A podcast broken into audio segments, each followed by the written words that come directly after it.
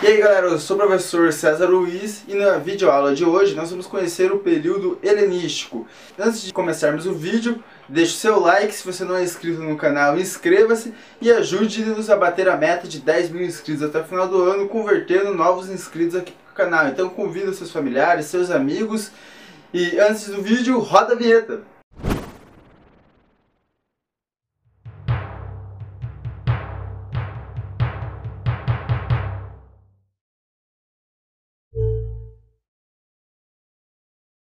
Para entendermos o período helenístico, é preciso voltar lá na guerra contra os persas e na guerra do Peloponeso, que foi o tema do último vídeo. Essas guerras, tanto a guerra dos persas quanto as guerras dos próprios gregos entre si, chamadas de guerra do Peloponeso, vai enfraquecer as cidades-estados da Grécia. Nesse período, a Macedônia, que era uma região ali localizada ao norte da Grécia, na região dos Balcãs, eles vão se organizar e vão ter o controle da Grécia. Até o século V a.C., a forma de governo da Macedônia era um conselho de nobres que, assessorados ali com a ajuda de alguns militares, eles tinham o poder da Macedônia.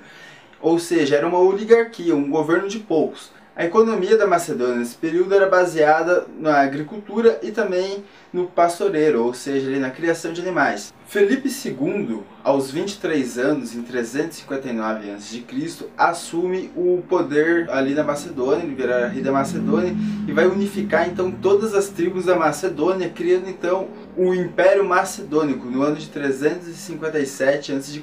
E assim que unifica as tribos da Macedônia, Felipe II vai sair travando guerras com as outras polis gregas, uma por uma.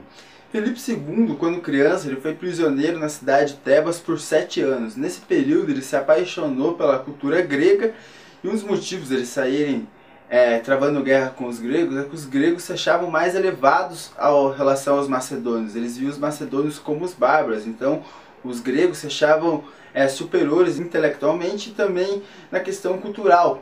Então Felipe II ele queria ser a Grécia, ele queria ser reconhecido como um povo heleno, como um povo grego. Felipe II vai fazer uma reforma administrativa na Macedônia quando chega ao poder, acabando lá com a oligarquia e centralizando o poder apenas em suas mãos. Para isso, ele fez uma reforma militar. Ele inventou a sarissa, que é uma lança de 5 metros, onde os guerreiros macedônicos tinham uma vantagem em relação aos outros guerreiros, pois eles podiam atacar de longe, 5 metros do adversário. Ele também vai criar um lançador de dardo, que vocês veem na imagem. Com esse lançador era possível de matar de 3 a 4 homens ao mesmo tempo e atingir inimigo a 400 metros de distância e ele também vai criar a catapulta para poder lançar pedras sobre as muralhas dos inimigos. Tudo isso vai facilitar o domínio dele. Em 338 a.C., na Batalha de Queroneia, ele vai definitivamente colocar o domínio macedônio sobre as cidades gregas, fazendo então com que as cidades gregas percam autonomia e fazem parte agora da monarquia macedônica. Após a batalha de Queroneia, ao invés de escravizar os as cidades gregas, como era comum na época, ele vai fazer o seguinte, ele vai cobrar impostos dessa cidade e vai falar para todo mundo voltar à rotina, ele vai fazer com que os gregos reconheçam também a Macedônia como um povo grego, como um povo heleno, já que ele era apaixonado pela cultura. Ele vai criar aí a Liga de Corinto, seria ali uma aliança com as cidades gregas com o objetivo de invadir a Pérsia, que tinha causado já muito problema para os gregos no passado, e, e dominar ali a região da Ásia. E nessa Liga de Corinto, Felipe II ele vai se autoproclamar general e líder militar de toda a Grécia. Entretanto, galera, no ano de 336 a.C., Felipe II vai ser morto por um guarda pessoal. Até hoje, a, a morte dele é um pouco misteriosa. Alguns dizem que ele foi a mando dos persas, que teriam mandado matar Felipe II. Outros dizem que pode ter sido a própria mãe do Alexandre, que teria mandado o guarda matar Felipe II, já que Felipe II ele tinha sete esposas, então ela tinha medo que Alexandre III, que viria a ser Alexandre o Grande, não ganhasse o poder da Macedônia. Ou então alguns dizem que foi brigas pessoais de próprios companheiros dele que pagaram para o guarda matar. Só que assim que o guarda matou Felipe II, é, os amigos de Felipe II que estavam perto já mataram o guarda ao invés de interrogar. Então até hoje ninguém sabe quem mandou matar Felipe II. Então, Alexandre III, aos 20 anos, que seria o futuro Alexandre Grande, ele assume o poder na Macedônia e ele vai ter alguns problemas para resolver. O primeiro vai ser a questão dos pretendentes, que tinha várias pessoas ali que queria se tornar rei da Macedônia. Ele vai fazer o seguinte, ele vai matar todo mundo que ele viu que era uma ameaça ao trono. Ele vai à cidade de Corinto é, e se proclama sucessor de seu pai Felipe II e diz que agora ele que é o líder militar e o general de toda a Grécia. E ele tem agora que também acabar com algumas rebeliões. Como Felipe II ele tinha dominado várias regiões da Grécia, muitas regiões ficaram indignadas com aquilo, porque, por exemplo, a democracia que tinha surgido lá em Atenas tinha acabado, que agora eles pertenciam à monarquia macedônica. Então, muitas cidades, principalmente a cidade de Tebas, vai se revoltar e Alexandre vai apaziguar essas rebeliões. Alexandre e Felipe II, quando alguma cidade mostrava muita resistência, ele massacrava, escravizava a população, ele matava com requinte de crueldade. Já quando ele era bem recebido, ele fazia deixava os nobres permanecendo nobres, ele deixava a população em si, então apenas queria que reconhecesse a soberania macedônia e que pagasse impostos. Então, após dois anos, ele consegue estabilizar toda essa região da Grécia, que foi dominada por ele e por seu pai, e resolve dar continuidade ao sonho de seu pai, que era invadir a Ásia. Então, apaziguar essas rebeliões que teve na Grécia faz ele ganhar respeito e morar em toda a Grécia. Assim como seu pai, Felipe II, Alexandre também era apaixonado pela cultura grega. Alexandre teve como tutor, professor, ninguém menos do que o filósofo Aristóteles, que ele foi professor de Alexandre e amando de Felipe II. Então, desde pequeno, Alexandre já tinha o ideal grego, ele já tinha as ideias gregas como principal ideia dele, como um ideal a ele a seguir. Então ele fez se influenciado desde pequeno já pelo mundo grego. Com 12 anos, Alexandre já surpreendia. Na região que ele vivia na Macedônia, tinha um cavalo que ninguém conseguia montar, nem o próprio Felipe II conseguiu montar aquele cavalo. Então, Felipe II fez o desafio que aquela pessoa que conseguisse montar o cavalo seria o dono do cavalo. Alexandre, com 12 anos, ele percebeu que o cavalo se assustava com a própria sombra que projetava no chão. Então ele foi é, chamando a atenção do cavalo, fazendo com que o cavalo não olhasse para baixo, não tivesse medo da própria sombra e conseguiu domar e subir em cima do cavalo. Aquele cavalo ele apelidou de Bucéfalo. Aos 16 anos, Alexandre já era general de suas próprias tropas. Então, aos 22 anos, como havia falado, ele parte para a Ásia, com 35 mil homens, e vai lutar contra 100 mil homens dos persas na batalha de Granico, e ele vai vencer em 334 a.C. Em 333 a.C., na batalha de Issus, mesmo estando novamente em um número maior de exército, ele vai derrotar os persas. Como Dario III fugia de Alexandre, ele vai ter como objetivo tomar as cidades portuárias dos persas, pois assim ele consegue ter o controle do mar e ele também vai fazer com que o abastecimento e os suprimentos persas agora tenham mais dificuldade para chegar. Então ele vai começar atacando a cidade portuária, ele vai atacar a cidade de Tiro, que era uma ilha que ficava isolada, ele vai conseguir vencer as altas muralhas graças à catapulta. E em 331, aos 24 anos, ele vai descer para o Egito. O Egito que é considerado ali o celeiro da antiguidade, graças ao rio Nilo. Então ele vai livrar o Egito do domínio dos persas e vai ser saudado pela população como um rei, sendo considerado ali um faraó. E a população vai dizer que ele é o filho do deus Sol. Ele também manda construir a cidade de Alexandria ali no Egito. 330 a.C., Dario III é encontrado morto e Alexandre se declara o senhor de toda a Ásia agora. É, um pouco antes lá da Batalha de Granico, Dario III propôs uma trégua ao Alexandre em troca de ouro, em troca de escravo, em troca de riquezas.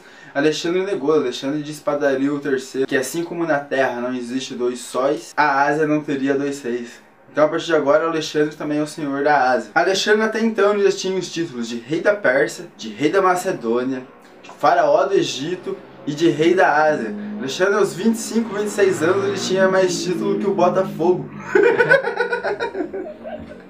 Alexandre vai continuar conquistando a região da Ásia. Vocês veem no mapa até próximo do rio Ganges. Ao chegar ali, os seus generais, os seus exércitos já não querem dar continuidade. Eles já estavam há 13 anos seguindo Alexandre, estavam lutando em terras desconhecidas e contra um exército muito mais numeroso. As tropas de Alexandre, por mais que achassem ele incrível, eles param de seguir o Alexandre a partir desse momento. Então, eles convencem Alexandre a voltar, Alexandre ele volta daí, na volta para casa, ele passa ali para a região da Babilônia que ele tinha conquistado. Alexandre até então ele já ele tinha conquistado todos os povos que eu citei aqui nas todas as videoaulas do canal, fenícios, mesopotâmicos, Egito, povos gregos, todos eles foram conquistados por Alexandre até então. Então Alexandre voltando ali pela Mesopotâmia, ele pensa assim, pô, já que a gente está aqui, vamos invadir a Península Arábica ali, né, que tá de bobeira, na volta para casa, só que daí Alexandre fica doente. E Alexandre vai ter uma morte misteriosa até hoje. Ele vai sofrer por duas semanas, que ele não conseguia falar. Alguns especialistas dizem que poderiam ter sido veneno, outros dizem que teria sido conspiração dos próprios generais ali de Alexandre, os próprios amigos. E outros poderiam ter sido os persas, ou teria sido algum inimigo, alguma cidade que Alexandre conquistou que poderia ter matado. Então Alexandre ele morre, e assim que Alexandre morre, ele vai deixar um grande problema para a continuidade do Império Macedônico, já que ele não deixou descendentes diretos. Ele tinha um filho, que seria Alexandre IV, com Roxane, só que Assim que o bebê nasce, o general de Alexandre manda matar o bebê, para que não tenha um outro superior. Alexandre, mesmo tendo três esposas, segundo relato que o grande amor dele teria sido Hefestius, que seria ali um nobre macedônico que lutou com Alexandre até próximo da Índia, e ele morreu, e após a morte de Hefestius, Alexandre ficou muito triste. Então, após a morte do Alexandre, os generais passam a disputar o poder entre si, e todo esse império conquistado por Alexandre vai ser dividido no que chamamos de reino helenísticos. Ptolomeu, por exemplo, ele vai ficar lá com o Egito, que daí, lembra nos vídeos do Egito que eu falei da dinastia ptolomaica? Então, a dinastia ptolomaica, que é a dinastia da Cleópatra, era começada por Ptolomeu. Só que o maior legado de Alexandre não foram essas conquistas de diferentes povos, foi a conexão cultural e comercial que Alexandre fez com todos esses povos que ele dominou. Por conquistar diversas regiões da Ásia, o Alexandre foi responsável por difundir a cultura grega nessas regiões. Então, muita coisa que o Alexandre achava que era legal, por exemplo, esse livro aqui da Ásia seria legal se ele fosse lido lá na Grécia. Esse livro grego seria legal se fosse lido lá na Babilônia. Essa cultura da Babilônia seria legal se fosse aplicada lá no Egito. Então, ele vai pegar vários elementos das culturas e vai começar a misturar. Então, a cultura helenística, a gente pode definir ela, que ela é a junção da cultura macedônica com a cultura grega e a cultura oriental. Então esses três elementos vai fazer a cultura helenística, que seria ali eles tentarem fazer uma cópia da Grécia nas regiões que foram dominadas por Alexandre. Então muitas cidades elas tinham ágora, elas tinham é, edifícios parecidos com o Paternon, parecido com o que tinha lá na Grécia. Então seria eles tentando, como eles eram apaixonados pelo mundo grego, então eles tentavam colocar pedaços da Grécia nesses lugares, misturando as culturas dos locais. E Alexandre usava muito da negociação e da persuasão para dominar esses povos. Assim como Ciro II, que falei lá da aula dos persas, Felipe II e Alexandre eles também tinham essa ideia de criar uma cultura em comum entre os povos dominados. Então Alexandre, para realizar uma dessas formas, ele pegava seus generais, homens de confiança do seu exército e casava com moças da elite local das regiões que ele dominou. Então, dessa forma, ele conseguia fazer uma interação cultural e deixar as cidades pacificadas. Então, isso foi uma forma, diplomacia, além da violência, foi formas que Alexandre utilizou para conquistar todas essas regiões e propagar o conhecimento grego. Para concluir, o período helenístico é definido pelo domínio macedônio sobre as regiões da Grécia. Ele é iniciado em 338 com Felipe II, da Batalha de Queroné, tem continuidade com seu filho Alexandre, e posteriormente vai ser com os generais de Alexandre, chamados ali nos reinos helenísticos, que o período helenístico vai dar continuidade. Então, alguns historiadores dizem que vai até o ano 146 a.C. Não tem uma data meio definida porque o declínio da, do período helenístico se dá com a República Romana, que daí Roma ainda é república, vai começar a expandir e vai dominar no século I e no século II praticamente quase todos os territórios conquistados pelos macedônios, ali na região da Europa e no Oriente Próximo. E a cultura grega, muita coisa que a gente sabe hoje da Grécia é devido a Alexandre. Muitos especialistas afirmam que se não fosse essa propagação cultural feita por Alexandre, nós não teríamos tanta influência da Grécia na nossa vida, que nem nós somos influenciados pela Grécia na política, na filosofia, nos esportes, nas artes. E uma prova como essa cultura helenística influenciou vários lugares é a Biblioteca de Alexandria. Ela foi construída ali por Ptolomeu e estima-se que ela tinha mais de 500 mil livros ali de vários idiomas, idiomas que nem são mais falados hoje em dia. Então é uma prova que aquele conhecimento grego tinha saído ali da Grécia. Euclides, pai da geometria, plana, ele vai ser influenciado por essa cultura helenística. Arquimedes, do princípio da alavanca, também é um resultado dessa cultura helenística, mas o maior legado da cultura helenística, ela vem na filosofia, que nem epicurismo do filósofo Epicuro vai ser um desses resultados. Um outro resultado disso é o cinismo, essa corrente filosófica que vem de Diógenes, estoicismo, ele vem de Zenon, por exemplo, também outra influência da cultura helenística. E o ceticismo de Pirro, que segundo o ceticismo não existe verdade absoluta. E você também pode ser um propagador de cultura, um propagador de conhecimento como o Alexandre. Hashtag somos todos Alexandre. Converta novos inscritos aqui pro canal, mande o link do canal para seus familiares, manda no grupo da firma, manda no grupo do colégio. Vamos propagar o conhecimento, vamos levar o conhecimento a mais pessoas e ajudar na democratização de ensino no Brasil. Somos todos Alexandre, então inscreva-se no canal, deixe o seu like, siga-nos em todas as redes sociais, agora também estamos no Twitter. E é isso aí galera, obrigado mais uma vez pela atenção. Conhecimento é poder e aqui no Vem Fazer História, toda semana é uma nova conquista. Não. Conhecimento é poder e não vem fazer história, toda semana é uma nova conquista.